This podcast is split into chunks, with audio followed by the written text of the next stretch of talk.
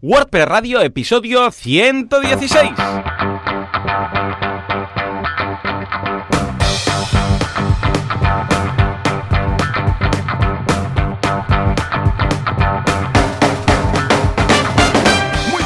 Todo el mundo y bienvenidos un día más, una jornada más, un Dimar miércoles más a WordPress Radio, el programa, el podcast en el que hablamos de este fantástico CMS llamado WordPress, con el cual nos ganamos la vida y somos muy felices desarrollando proyectos web. Como siempre, ¿quién hace esto? Joan Artés, cofundador de artesans.eu, un estudio de diseño especializado en ¿qué? En WordPress, ¿qué va a ser? Si no, no estaríamos haciendo este podcast. Y por otro lado, Joan Boluda, consultor de marketing online y director de la academia de cursos boluda.com. Uh, Joan, muy buenos días. Muy buenos días, Joan. ¿Qué tal? ¿Cómo va todo? Estabas ahí luchando con los uh, micrófonos y los AirPods y todo, ¿no? Exacto, sí, sí. ¿Qué ha pasado? Ya, ¿Qué ha está, pasado? ¿Ya está todo? La alta tecnología, exacto, la alta tecnología que a altas horas de la mañana siempre quiere peleas y que, pero Mm. nada, ya hemos podido, hemos podido con ello para poder grabar el, el episodio de hoy. Claro que sí, claro que sí. Es que si no... Escucha, hoy vamos a hablar de un tema muy interesante, ¿eh? tema de copias de seguridad y algunos servicios que nos vais eh, mencionando en los comentarios y luego también uno que he descubierto que está muy bien, que lo vengo utilizando desde hace un par de meses, sabía de él, pero escucha, está muy, muy, muy logrado. La verdad es que me ha sorprendido. En fin, pero antes, eh, vamos a repasar cómo ha ido la semana. Ah, Juanca, ¿tienes una, no sé, una música, una entrada, algo de cómo ha ido la semana, por favor? Venga, va. Eh, que no sea horrible, por favor. Otra cosa. No, pero quiero algo corto. Rollo pa, pa, pa. Algo, ¿sabes? Vale, recuérdame que nunca más te vuelvo a pedir algo sin haberlo hablado antes, ¿vale? Venga, boluda.com, curso de inversión de Paco Lodeiro, un cursazo que nos dice si tenemos unos ahorros, un finiquito, alguna cosilla y no queremos, ah, yo qué sé, pues emprender, que sería lo que haría yo, pues eh, cómo invertirlo a largo plazo. Muy interesante, ojo. Disclaimer, este curso no es de trading, no es de invierte este dinero y en tres días vas a tener 10 veces más y no sé qué, entonces compra y vende, no, es de haz una cartera básica de acciones de esto que es seguro que está infravalorado porque dentro de 5, 10, 15 años pues tendrás, vamos, eh, una rentabilidad del 17 por ahí que es lo que consigue Paco, ¿eh? Y esto todo esto lo tiene auditado. Por un lado esto, viademia.com, curso de timelapse brutal, pues ya sabéis que Francesc es especialista en timelapse, brutal el curso que se ha marcado de timelapse. Ya sabéis, es esto de, yo digo cámara rápida, pero en realidad no es cámara rápida. Pues, ¿Sabes, eh, Joan, cuando veis en un documental que cómo construyen un edificio y lo pasan súper rápido y se ve ahí los obreros y de repente está el edificio ya construido? Sí, Pues esto es timelapse. O sea que si Oh. quieres aprender a hacer- hacerlo, pues eso. Eh, típico, mira, lo podrías hacer un día en Omichis. Pones ahí la cámara, haces un timelapse y un día en, On- en Omichis en, en 60 segundos. Y brrr, se vería ahí todo. O hay gente que lo hace con fotos de, de la barba, ¿no? Cómo le va creciendo la barba, estas cosas. Ah, muy, sí, muy divertido. Correcto. Sí. Y por último, kudaku.com, este viernes voy a estar yo, no, este miércoles, si no recuerdo mal, espera, déjamelo mirar porque ya no sé. Día 6, mañana, o sea, hoy. Ah, vale. Ah.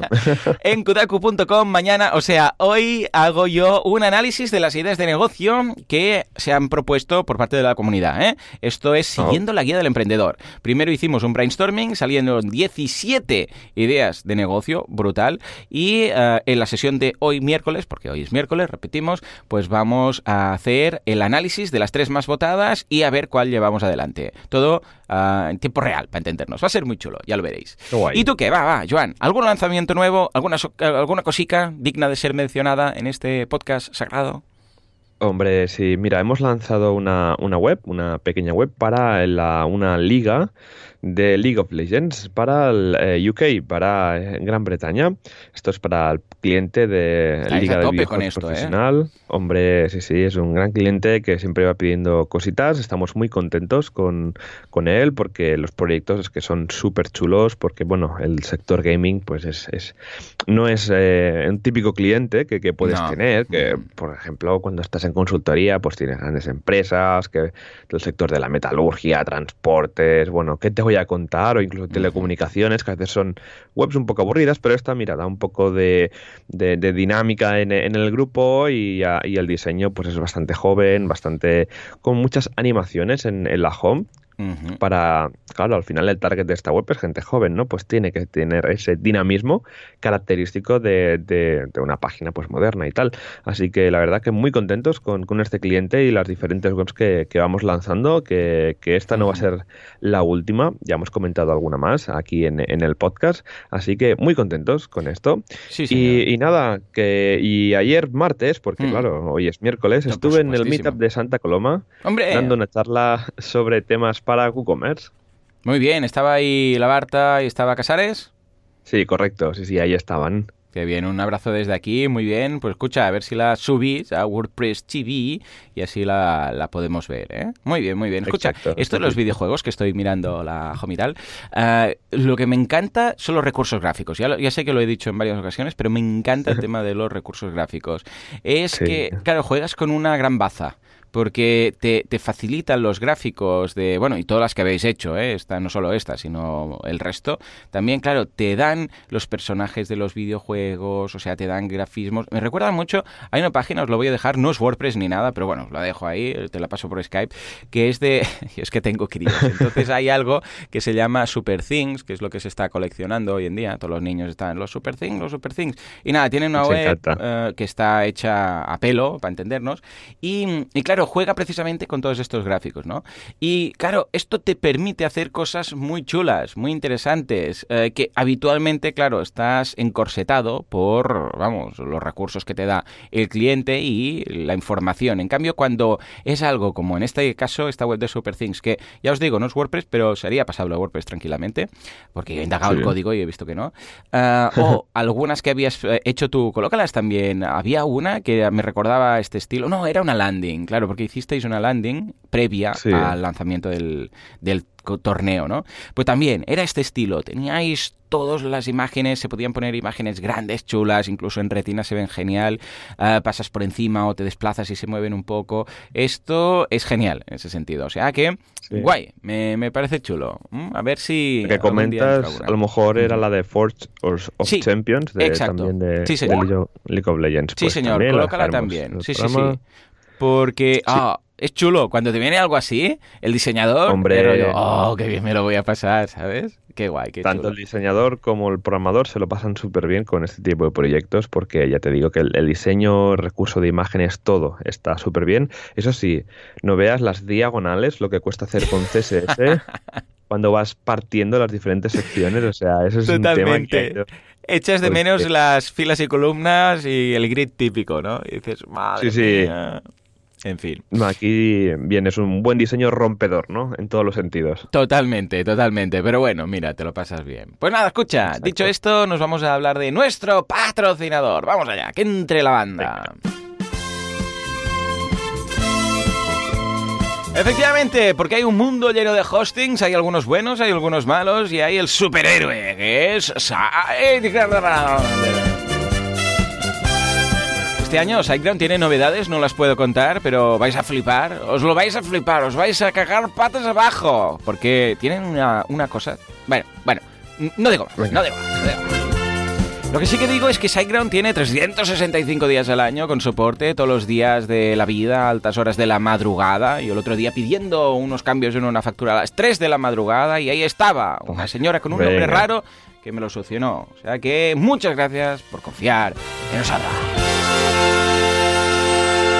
Venga, va, Juan, ¿qué recurso vamos a mencionar de los señores de la barba? Porque todos, todos los trabajadores de SiteGround tienen una barba mínimo como la de Mon. A ver, cuéntanos.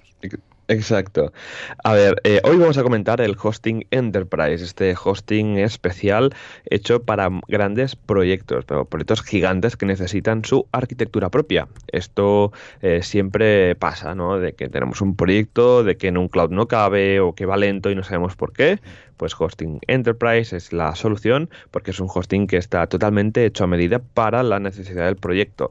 Y cuando digo a medida es que eh, realmente eh, tú contactas con ellos indicando pues qué presupuesto mensual tienes y te van a hacer un análisis completo de tu necesidad. Y a partir de aquí te montan el, stack que, necesites, la arquitectura que tú necesites, que no es solo un servidor, que pueden ser varios, con eh, dos data centers replicados, uno en Chicago, otro en Ámsterdam, luego con con varios servidores web, con sistema de compartición de archivos, varias bases de datos a, nivel de servidor con eh, master y, y slave para todo tema de alto rendimiento.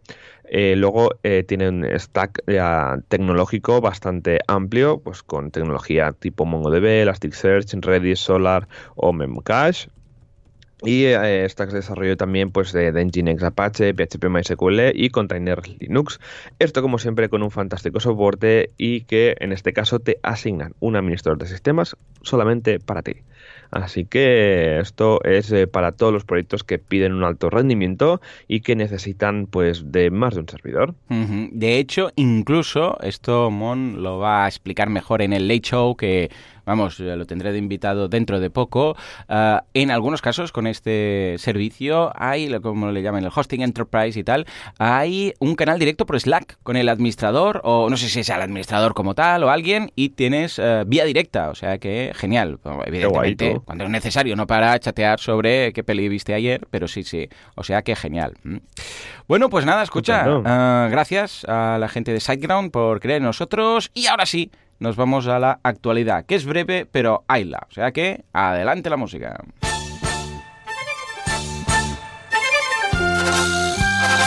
Actualidad WordPress, virtualidad o qué pasa con Gutenberg. Pues sí, cha, cha, cha, Sí, señor, sí, señor. Hey, Dragon Ball Forever. Pues escucha, resulta que esta semana está muy paradita la cosa. He alucinado. He estado buscando, cuando veía que en WordPress no tenían casi nada, he estado mirando en otros y nada, aparte de la 5.1, que ya se mencionó hace una semana o un par de semanas, poca cosa hay, ¿no? Ah, ¿Qué tenemos de novedades en la beta? Que ya tenemos la beta 3 de la 5.1, Joan. Pues sí, ya tenemos la, la beta 3, más o menos vamos en calendario, en, tener la 5.1 en breve, que si no recuerdo mal, es para el 20 y pico de febrero, a ver, 21 de febrero en beta a WordPress 5.1. Así que el otro día, el día 31, lanzaron la, la beta 3, van dos días desfasados, pero esto no es nada, así que en breve tendremos ya la release candidate.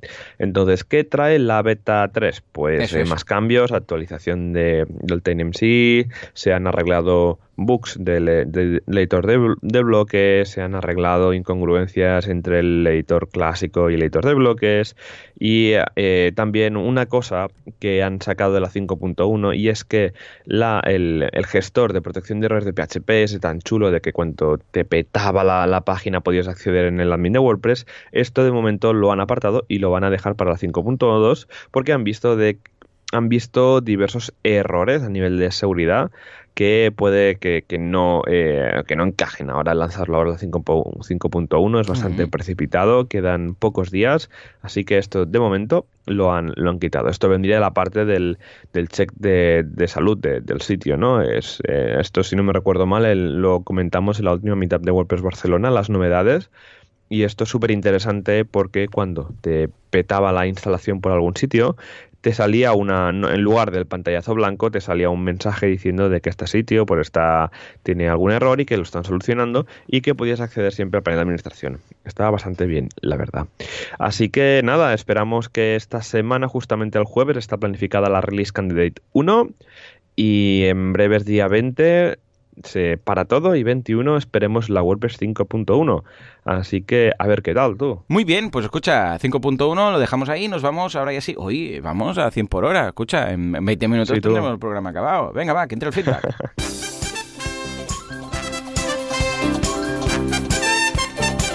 FitPress, PressFit o preguntas de los oyentes.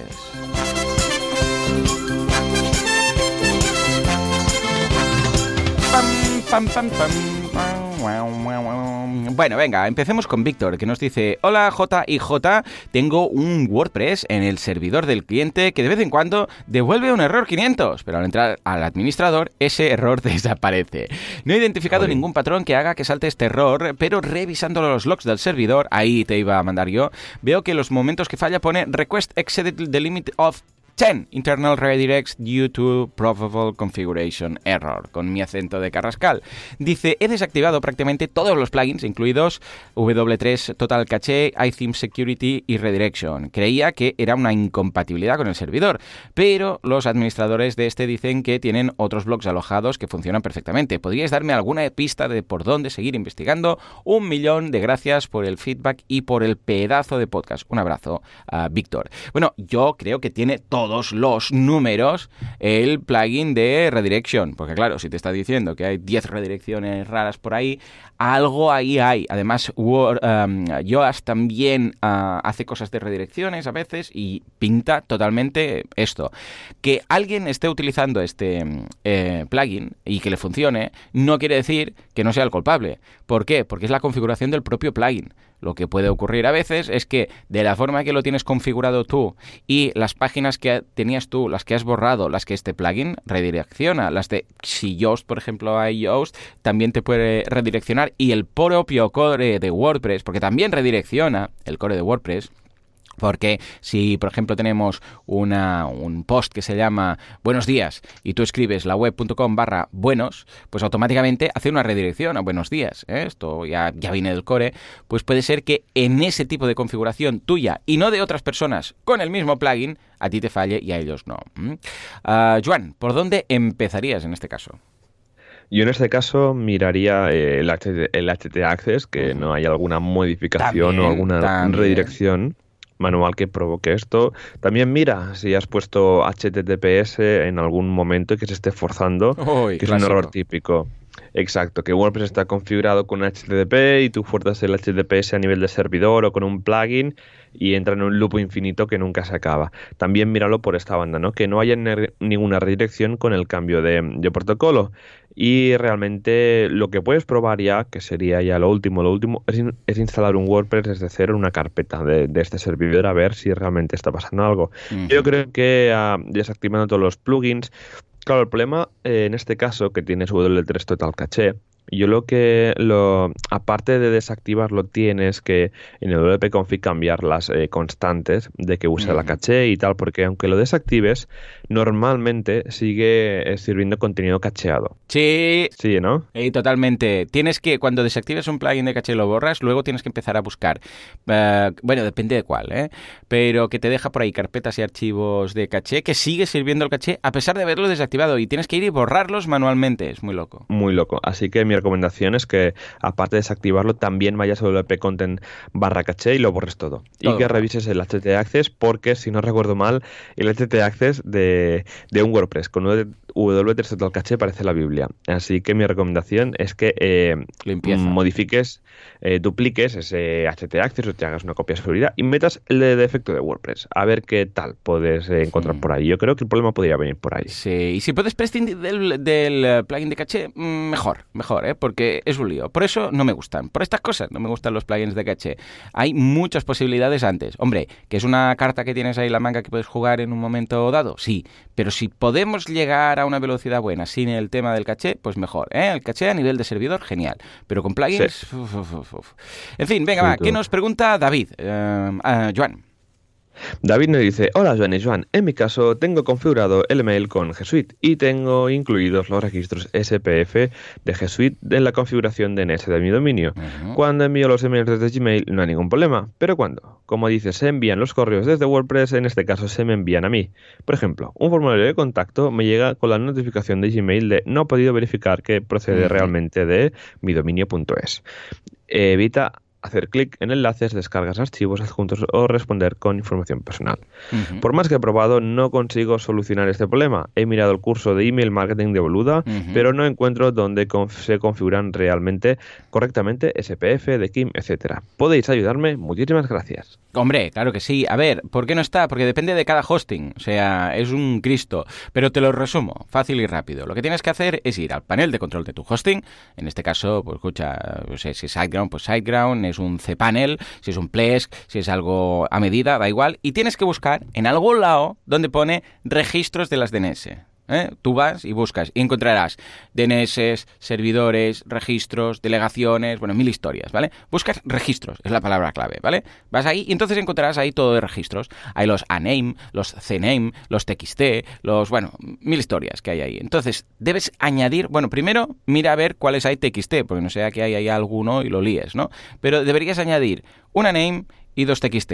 ¿Eh? Y ahí lo que debes hacer es, te voy a pasar un, enlace con la configuración exacta de cómo lo debes poner, pero debes decirle, porque claro, tu hosting, o sea, tu servidor de correo de tu dominio es eh, Gmail, no es tu propio mm, tu propia web, por decirlo así, porque tú estás usando ya Google Suite, ¿no? Con lo que le debes decir a través de esos TXT y de esos registros CNAME que das permiso a tu propia web, para entendernos, ¿eh? y esto ya dependerá de eh, cómo mande tus eh, los mails, el servidor donde tienes la web alojada, porque la web tú la puedes tener alojada donde, yo sé, en un dominio, pero ese dominio, cuando manda correos, los manda a través de un sistema de envío de correos, ¿vale? Entonces, en, eh, eh, esto, ojo, porque es un, un dominio, una, no es una IP, es un dominio de hecho, pero es raro, o sea, a veces hay uno, por ejemplo, el que yo utilizo mucho es ese urvcat.info, una cosa rara, ¿vale? O sea,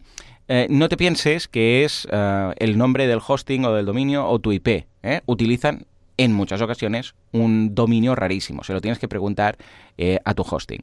Y entonces le añades o sea, verificas o le das permiso para enviar desde tu propio hosting. Que dices, pero si es mi propio hosting, ya, pero como tu servicio de correos es Gmail, le tienes que dar permiso a tu hosting. Bueno, a ver, enviarlos los envía, ¿eh? Pero tienes que autorizarlo para que no pase precisamente esto. Entonces debes añadir los tres: el SPF, el de Kim y el... ¿Cuál me queda? El de Mark. ¿eh? Estos tres. Y ya, te digo, parece un poco raro, porque si ya sale de tu servidor, pues en principio debería ser bueno, pero lo tienes que hacer así, porque si no sale ese aviso. Ya te digo, ahora lo voy a buscar yo cuál es, ah, para que lo veas, y te voy a dejar un enlace de las instrucciones de Google. ¿eh? Ah, Joan, tema correos, ¿algún consejo que nos puedas dar? Sí, muy importante eh, dejar eh, claros estos, eh, bueno, de, configurar estos registros DNS del SPF de Kim. Hay algunos que no, son obligatorios, pero para mí mm, siempre es mejor tenerlos todos configurados. Y cuando en Google Apps, creo en el panel te dicen qué registros tienes que configurar. Así que nada, tampoco tienes que, no es muy complicado, tienes que ir al, panel donde tú compras el dominio, que puede ser en todas las empresas que venden dominios, pues tienes que ir a ir a tu panel y donde pone DNS, pues añade, añadir nuevo y justamente eh, te dirá en el panel de Google Apps, te dirá eh, cómo configurar los dominios. Esto es un TXT, esto es un CNAME, etcétera, ¿no? Al final es añadir estos 3, 4 registros DNS que Google te dará y que te dará medio instrucciones. No mm. es muy complicado, ¿vale? En todo caso, Joan eh, te pasará las instrucciones. Mira, yo para que veas la idea, para que te hagas una idea, yo tengo que poner, eh, a ver, el de Mark, el Google Domain, aquí. Yo tengo que activar, a ver, porque hay, hay aquí una barbaridad de historias. Ah, dar permiso, aquí está, a enviar aquí. A ver, eh, te lo edito y así verás. Mira, yo tengo que añadir permiso a envíos de correo desde servers.mcsv.net, que es el servidor que utilizan para el envío de correos, el hosting, ¿vale? Pero claro, cada hosting lo tiene distinto. Entonces, lo que debes mirar es exactamente, eh, y esto ya te digo, ¿eh? cuando lo hagas con MailChimp lo mismo, cuando lo hagas desde tu dominio lo mismo, cuando lo hagas desde, digo, Zendesk lo mismo. O sea, tienes que añadir esto y le tienes que eh, preguntar a ese servicio o buscar las instrucciones, o en este caso, como es desde tu hosting, preguntárselo. Hey, tengo Gmail, cuál es el servidor al cual yo le tengo que dar permiso o autorizar para que lleguen bien los correos. Y entonces te lo dicen, ¿eh? te lo dejaremos en las notas del programa. Esto un mundo, ¿eh? esto. El otro día, precisamente con Kodaku también, estuvimos ahí hasta que lo logramos, pero costó, ¿eh? porque además, como no son cambios que hagan al momento, o sea, no son cambios inmediatos, porque si tocas en los DNS, aunque sea los registros, no, no hablo de la propagación de DNS, sino los registros, tardan un rato. A veces pueden tardar unos minutos, a veces media hora, a veces 20 minutos. Entonces no puedes hacer un cambio y probar, porque no lo va a pillar. Entonces también hay una herramienta de Toolbox, de la gente de Toolbox, que te va mirando eh, los registros de las DNS para ver eh, cuáles son y ver si están actualizados. Entonces cuando ves que ahí está cambiado, entonces puedes volver a enviar el correo para ver si funciona. Lo digo porque si estás modificándolo y enviándolo al momento, lo más seguro es que aún pille los registros de las DNS anteriores. Tarda un rato. O sea, igual tienes que hacer una modificación, esperar 20 minutos, probar otra vez modificación y esto es un poco engorroso. claro, no lo puedes ir haciendo al momento. Venga, así no funciona, así no funciona, así no... Ahora sí, si no tienes que tienes que ir esperando, ¿eh?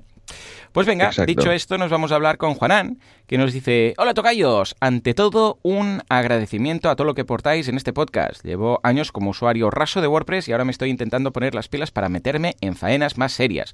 Gracias a vuestros programas uno se puede meter los conocimientos de WordPress eh, directos en vena. Muy bien, muy bien, así me gusta. Os planteo una pregunta que debe ser espinosa porque busco y busco y no encuentro nada. Estoy definiendo CPTs y eso es relativamente fácil, pero a la hora de añadir custom fields para los CPTs, todo el mundo me remite al plugin de AFC, eh, de ACF, perdón, eh, eh, efectivamente, Advanced Custom Fields, que es una maravilla, por cierto. Pero yo quisiera dejarlo todo empaquetado en mi plugin y no tener que depender de terceros para tener mis propios Custom Fields asociados a mi CPT de la misma forma que lo hace ACF. Vaya fiesta de siglas. ¿Os habéis metido en este berenjenal alguna vez? ¿Podríais darme alguna pista para ir tirando del hilito? Mil gracias por todo lo que aportáis y buen fin de semana. Hombre, por supuesto, ya he pasado por ahí y tienes una gran suerte, porque resulta que ACF te permite exportar el código PHP de lo que has creado. Es decir, tú puedes instalar ACF, crear los custom, los custom fields y dices, pues venga, un custom field que sea esta, una fecha, un color, o no sé qué, tal. Tú creas todos los campos y luego te vas a ACF, exportar y te exporta el código PHP o sea, no estoy hablando de un eh, vector JSON de, bueno, exportas la configuración para luego importarla a otro sitio para usar los mismos. No, no, no. Estoy hablando de código. Exportas el PHP que luego tú puedes colocar en functions o en un plugin tuyo, en el plugin que estás utilizando, y uh, ya está. Y luego desinstalar, eh, desactivar Advanced Custom Fields. Y entonces vas a lograr lo que dices. Yo entiendo lo, que comentas, el hecho de decir, ostras, es que yo estoy desarrollando quizás un plugin y entonces para no depender del otro, voy de, de la mano con los dos, pues escucha, me gustaría tener todo esto incluido en mi plugin. Bueno, pues lo puedes hacer sin ningún problema. Yo lo he hecho en varias ocasiones y funciona genial. Sobre todo cuando no quieres que el cliente toque cosillas que la pueda liar, ¿no? Un poco para proteger el cliente. Otras posibilidades también son eh, la de eh, esconder el plugin. ¿eh? Hay plugins y hay código para decir, hey, este plugin, la configuración de este plugin no la puede tocar si no es admin o si no es este usuario. Pero lo que digo, pues quizás te va a servir más y va a estar más limpio. ¿Lo has usado en alguna ocasión, Joan?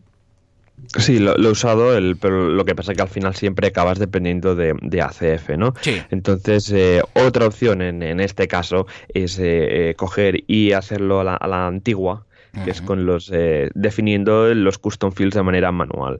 Esto se hacen con las funciones del, del, bueno que cuando del get post meta, de los checkbox, de los eh, de los fields en, en, general. Esto eran dos o tres funciones que, que te las Lo que pasa es que es una movida, porque claro, hace un date picker, ¿sabes? exacto, sí, sí, sí, es una aliada, pero a lo mejor eh, si quieres hacer un tema para subir a un repositorio no puedes meter el, ACF ahí, ¿no? Entonces ah, te pasaré algún enlace donde te cómo crearte primero el formulario de los custom fields, cómo guardarlos, porque es importante definir cómo se guardan y luego pues eh, cómo se gestiona todo esto, ah, ¿vale? muy bien. Oh. Lo dejaré por ahí. Sí, es lo que hacíamos antes, cuando hacíamos plantillas era, era lo que había al final. No había sí, Claro, es, es, el único problema es ese, que claro, cada... A ver, si simplemente son campos de texto, pues vale, no hay mucho problema, ¿eh? porque, escucha, campo de texto y está. Pero el problema del campo de texto es que no es parametrizable el, valor. ¿Por qué? Porque cada uno lo escribirá de forma distinta. Es lo que decimos el ejemplo típico de la fecha. Si pones un campo de texto, un, un text, un input text de estos, y simplemente es, eh, pone aquí la fecha, unos escribirán el mes entero, otros pondrán, yo sé, guiones en las fechas, algunos eh, barras, algunos pondrán sábado, claro, es un Cristo. En cambio, un dead picker mm. ideal. Y esto con muchas otras cosas, con temas de precios, con temas de desplegables, eh, claro, es muy cómodo hacerlo así. Pero si no escucha, pues venga, así tienes un reto para ir mejorando. Y nada, nos vamos ahora con Laura, ¿no? ¿Qué nos dice Laura? O no, o me toca a mí. ¿A quién le toca? ¿Quién ha leído No, me toca, me toca a mí. Pues venga, Laura. Laura nos comenta, buenos días, hacía mucho que no os escribía, pero me gustaría saber cómo tratáis vosotros el tema de las imágenes. Primero, ¿Cambiáis antes de empezar una web el tamaño de las imágenes que trae WordPress en base a la web y tamaños que vais a utilizar? Y segunda, ¿subís ya las imágenes comprimidas y con un peso menor de 200K, por ejemplo? Gracias por vuestro trabajo, vuestro podcast y vuestra ayuda a la audiencia. Un saludo. Laura. Laura es una pues veterana de este podcast. Claro que sí. Un abrazo y un saludo, Laura, que eres muy crack. Venga, va, Joan, ¿qué, ¿qué haces tú? A ver si coincidimos. Yo siempre, siempre me ha, gustado definir los tamaños de las imágenes, sobre todo en listados, en posiciones muy concretas, más que nada para evitar mostrar imágenes eh, gigantes, ¿vale? Imágenes de, megas, ¿no? Y así pues nos evitamos un problema, problema menos, ¿no? Y subir ya las imágenes comprimidas, sí, intento, a ver, en desarrollo no, porque en desarrollo por estás con tu ordenador, estás tal, no te da igual, pero con la web ya, en, ya de cara a producción sí.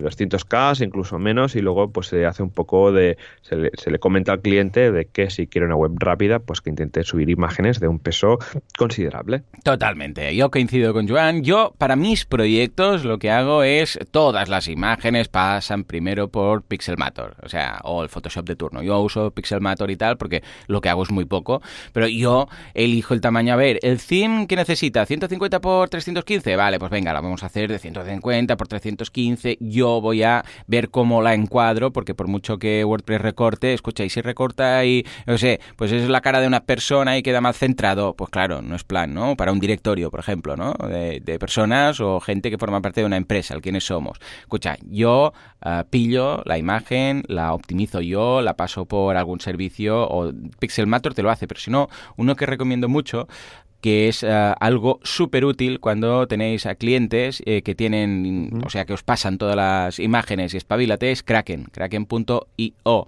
Está genial y lo que, te, lo que te hace es básicamente tú les subes las imágenes y te las optimiza todas. O si no, Smashit, eh, que ya lo conocemos todos, que es un plugin que lo incorporas en WordPress y automáticamente cuando sube una imagen, primero la optimiza a través de un servicio de, de optimización de imágenes de Yahoo, si no recuerdo mal. O sea, que imagínate tú. Luego también hay algunos hostings que tienen el servicio de pasar, tú les dices el directorio y el hosting propiamente te hace la optimización. O sea, esto va bien cuando es el caso, por ejemplo, de una web que ya tienes, que heredas de alguien, de, un, de otro cliente o lo que sea, y te das cuenta que tiene ahí, yo sé, 20.000 imágenes y además no están todas en un directorio, eso que digas, bueno, las bajo, las... No, sino que dices ah, en carpetas, subcarpetas, historias. Bueno, pues hay algunos hostings que les dices la carpeta y pu, pu, automáticamente a nivel interno de hosting, que siempre es más rápido, pues las optimiza, ¿no? O sea que yo iría por ahí, ¿eh? Y siempre, siempre, vamos, 200K para mí, yo nunca subiría una imagen de 200K, o sea, casi que prohibido. Intento tirar de las imágenes SVG, que son así vectoriales y no ocupan nada, sino GIF, si tienen pocos colores. Eh, si tienen muchos colores, no la hagáis GIF, que os va a ocupar una barbaridad, ¿eh? Pero si tienen dos, tres colores o iconos, este tipo de cosas, un GIF ocupa nada y menos. Si JPG y si no ya PNG. Eh, y escucha, intentar que sean muy poquitos Ks. Pues venga, dicho esto, nos vamos con el último de los syntax, que es de Jaime, que nos dice, hola, me gustaría saber si conocéis algún plugin de backup para multisite, que sé que el de Updraft Plus en su versión Pro se lo ofrece, pero es por si utilizáis alguno free que esté bien y que ya se pueda conectar con OWS sería la leche. Gracias. Bueno, Jaime, pues precisamente estás dando pie al tema de la semana. O sea que, si te parece, vamos allá y a ver si se pueden hacer backups de multisite. ¿Te parece? Venga.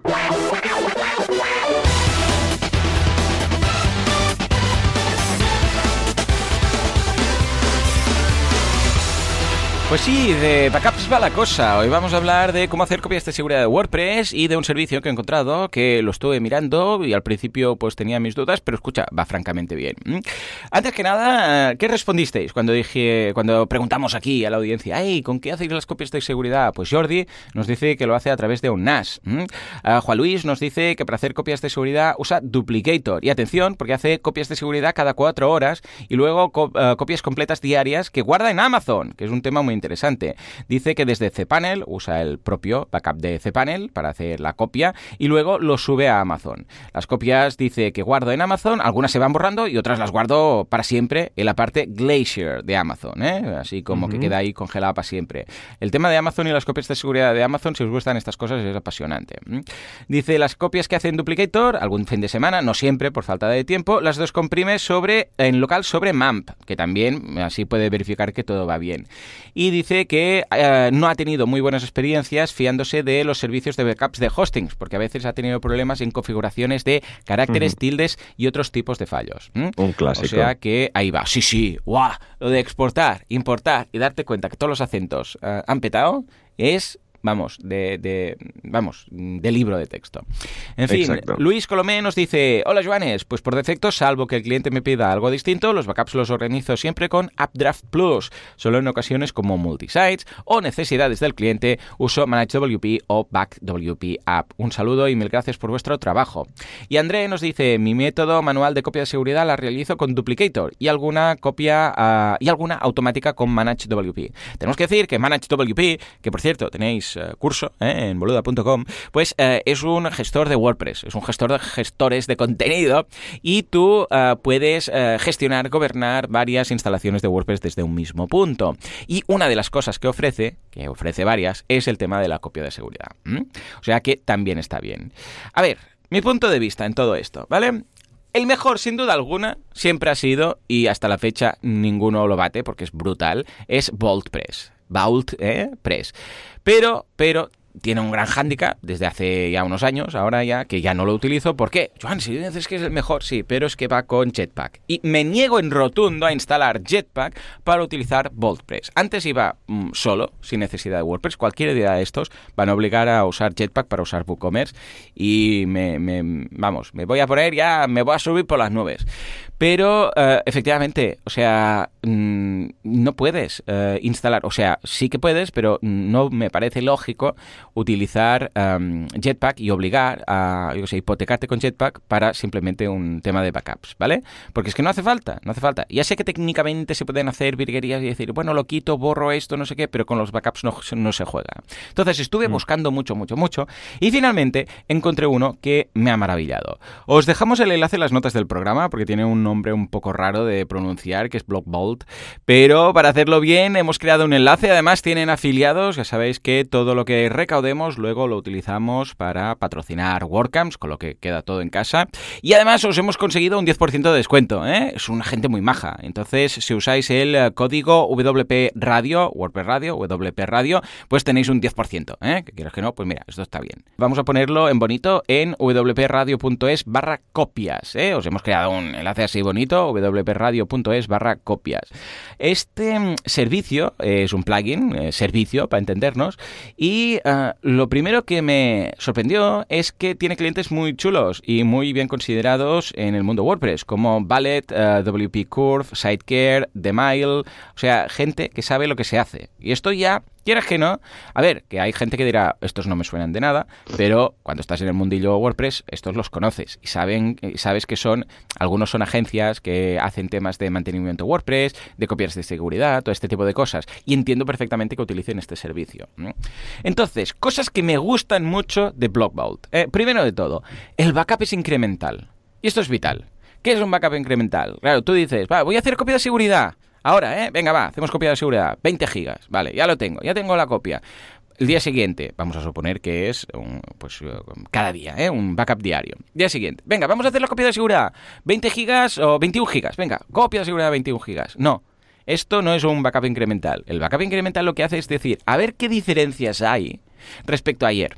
Y entonces lo que hace es hacer el backup, pero con lo que ya tiene, añade las novedades. Ah, pues mira, hay 20 comentarios nuevos, dos productos en WooCommerce, yo sé, tres posts y cuatro compras. Vale. Pues esto, o, y además, yo sé, tres imágenes que se han subido y dos PDFs, da igual, ¿eh? Tanto en base de datos como en FTP, ¿eh? O archivos. Y hace el backup de eso extra. Y esto es vital, ¿por qué? Porque cada vez que tú haces un backup de una página web, el, el servidor lo nota, ¿eh? Porque estás copiando toda la web. Entonces ahí el rendimiento y el tiempo que toma es muy superior, así es un backup incremental. O sea que en ese sentido, genial. Mirad las copias de seguridad que tenéis que tengan esta opción. Hay algunas que la tienen y algunas que no, ¿no? Pero la gracia también es que luego, cuando haces el restore, también es incremental. Ahora lo veremos. Con lo que toma mucho menos. No es lo mismo desplegar un restore de 20 gigas que de una. ¿Eh? Ahora lo veremos. Bueno, este, es, este punto me encantó. Por el otro lado, offsite storage, es decir, que el storage, la copia de seguridad, queda en sus servidores, en la gente de Blockvault. No queda en el propio servidor. Que ya sabemos que las copias de seguridad en el propio servidor, pues son mala idea, porque depende de qué cosa va a servirte, si tú petas WordPress va a servirte, pero si por ejemplo te hackea la cuenta o te borran algo en el servidor, mm, también te borra la copia de seguridad, con lo que mal asunto. O sea que siempre importante que la copia de seguridad esté en otro sitio, en otro servidor. Y en el caso de un hosting, si lo hace el hosting, que no lo meta en una carpeta de backups dentro de la propia web, pues entonces la liamos, que esté en otro servidor de backups de ese hosting. Va, ¿qué más? 90 días te hacen esta copia de seguridad durante y te la mantienen durante 90 días. Con lo que, escucha, típico que te llama el cliente, me han hackeado la web y miras y resulta que está hackeada hace 7 días y dices, ostras, ya no tenemos copia de seguridad, ¿no? Bueno, pues importante que son 90 días y tienes 3 meses para haber detectado cualquier problema. O sea, que guay. Respecto a lo que nos decía Jaime, es compatible con multisite. O sea que perfecto, si tenéis WordPress multisite instalado con 20 sites, pues ningún problema, también lo podéis hacer. Luego, ¿qué más tienen? Han añadido una opción de staging site que va súper bien. O sea, estoy alucinado de lo bien que va.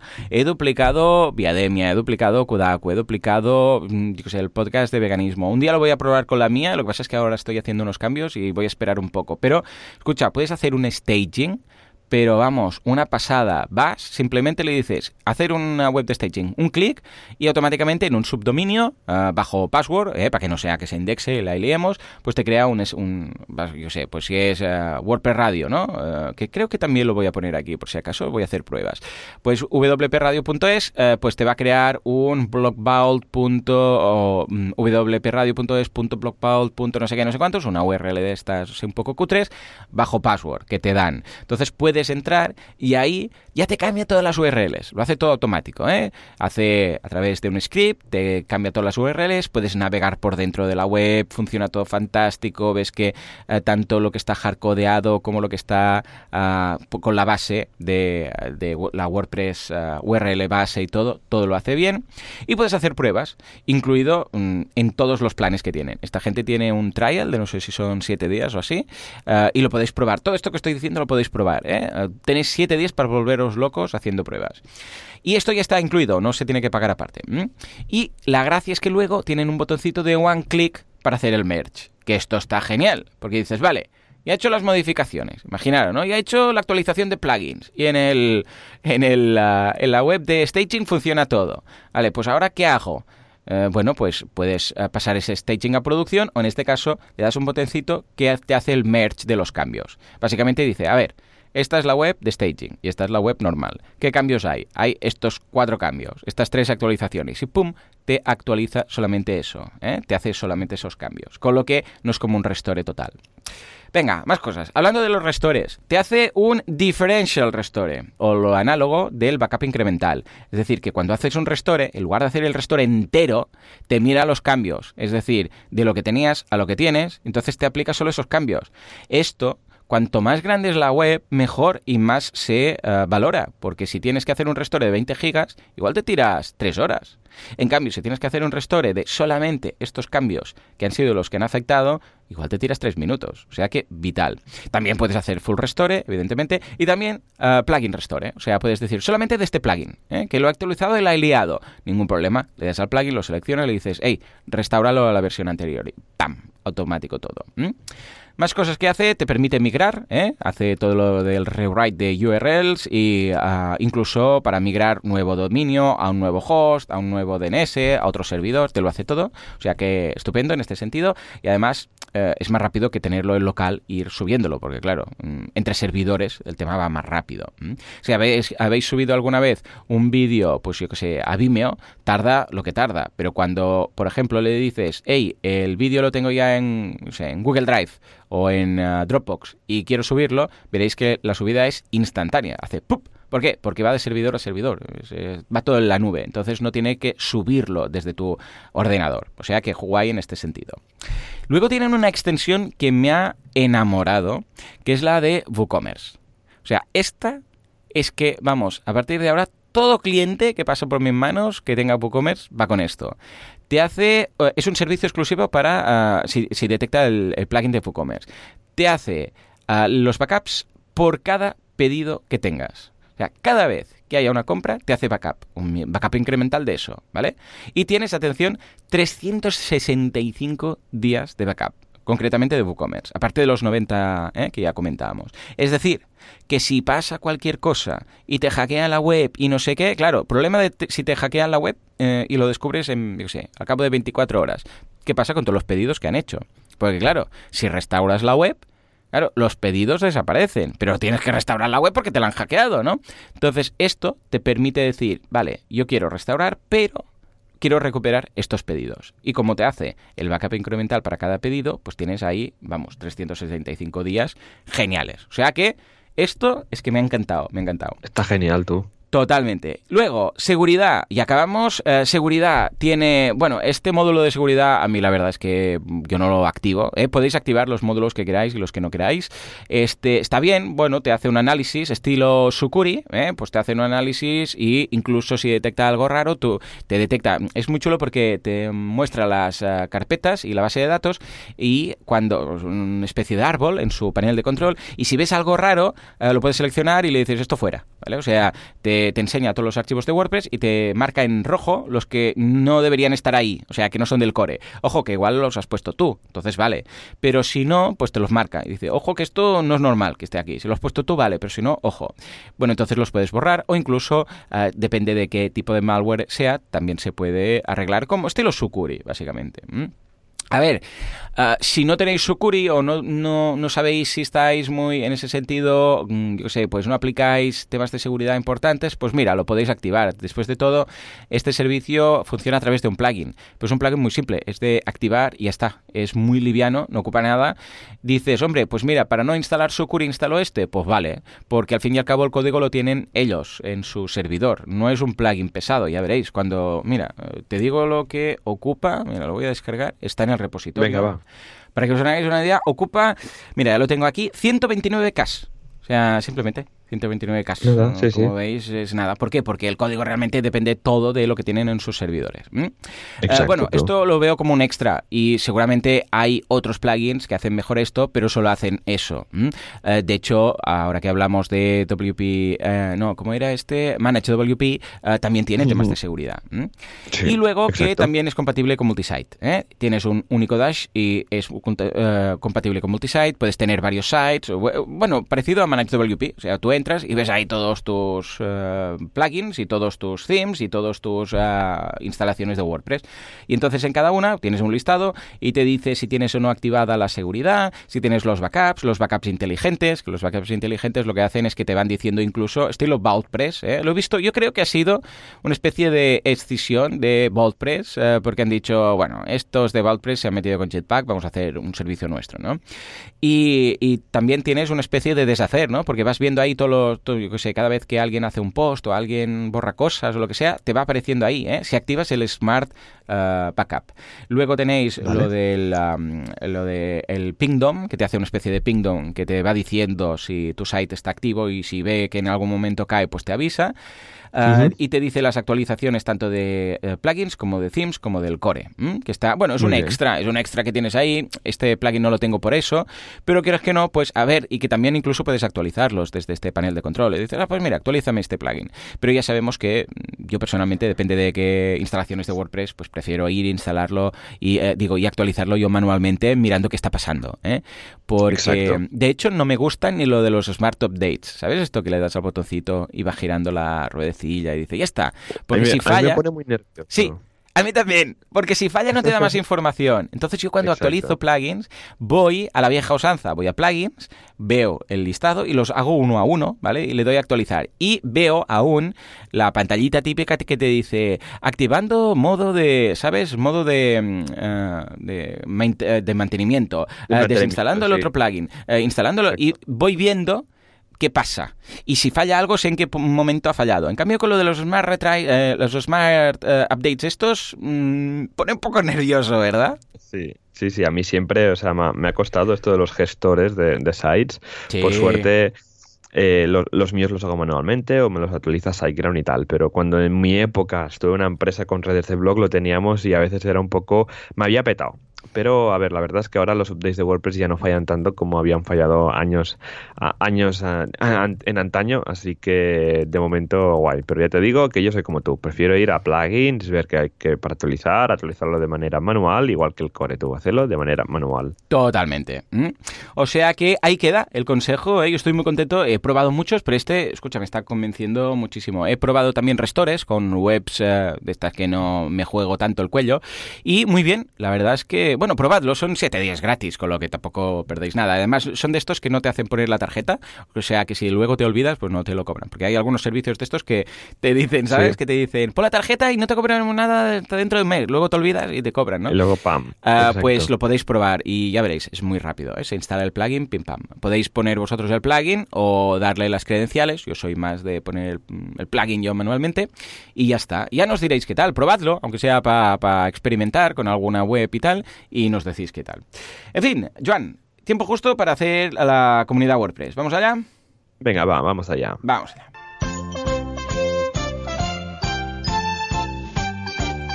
WordPressers unidos jamás serán vencidos. Todos los diseñadores, implementadores y bueno, toda la gente que hace WordPress posible, su comunidad, montan eh, movidas guapas. ¿eh? eh ¿Qué montan? Meetups, montan WordDays, Beers and Days, WordCamps, todas estas cosas. Vamos a ver qué nos aguarda esta semana. Venga, va, Joan, cuéntanos, cuéntanos, ¿qué nos depara el futuro?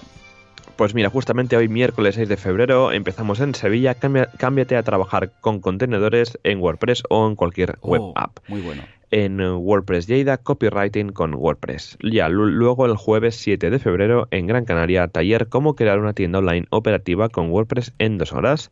En Granada, SEO para Dummies, cómo empezar a gustar al señor Google. En Torre la Vega, taller desarrollar una tienda online con WordPress y WooCommerce. El viernes 8 de febrero en Gran Canaria la WordCamp de, Las Palmas de, Gran Canaria, que luego lo comentaremos, que ya es este fin de semana, así que atención. Ya pasando a la semana que viene, lunes 11 de febrero en Aljarafe, cómo montar una tienda online básica con WooCommerce. En Alicante, optimiza tu web, tu página web en varios idiomas. Y en Vigo, modelo de negocio de un profesional freelance. Y como siempre, terminamos comentando los WordCamps, que justamente esta semana tenemos la fantástica WordCamp de Las Palmas de Gran Canaria, eh, súper recomendada seguro que aún quedan alguna entrada para los que vayáis siempre a última hora. Yo fui el año pasado y me lo pasé genial, así que súper, súper recomendado. Madrid, WordCamp Madrid del 6 al 7 de abril. WordCamp Bilbao del 4 al 5 de mayo. WordCamp Irún del 31, al, del 31 de mayo al 2 de junio. WordCamp Europe del 20 de junio al 22 de junio, Ponte WordCamp, WordCamp Pontevedra del 20 de septiembre al 22 de septiembre y WordCamp US en eh, San Luis del 1 de noviembre al 3 de noviembre. Así que esto sería todo por lo que hace a la comunidad. Muy bien, pues escuchad, un programa muy completo, muy backupizado, ¿eh? muy seguro él. Ah, gracias a todos por vuestras respuestas acerca del de, ah, plugin que utilizáis y cómo hacéis las copias de seguridad. Ah, os animo a que probéis este y que probéis también a mandarnos correos proponiendo temas, proponiendo ideas, proponiendo monográficos para las siguientes semanas. Estaremos encantados de la vida. Y si tenéis dudas sobre cualquier cosa, WordPress, Meetups, WordCamps, montar lo que queráis, ¿por qué no? Aquí está mandadnos, claro, un correo que os diremos a, ver qué podéis hacer. Como siempre, muchísimas gracias por todo, por vuestras valoraciones de 5 estrellas en iTunes, por vuestros me gusta y comentarios en iBox. Gracias por estar ahí al otro lado y por todo en general, porque sin vosotros esto no sería lo que es, esto simplemente no sería. Señores, nos escuchamos dentro de una semana, dentro de 7 días. Hasta entonces, adiós.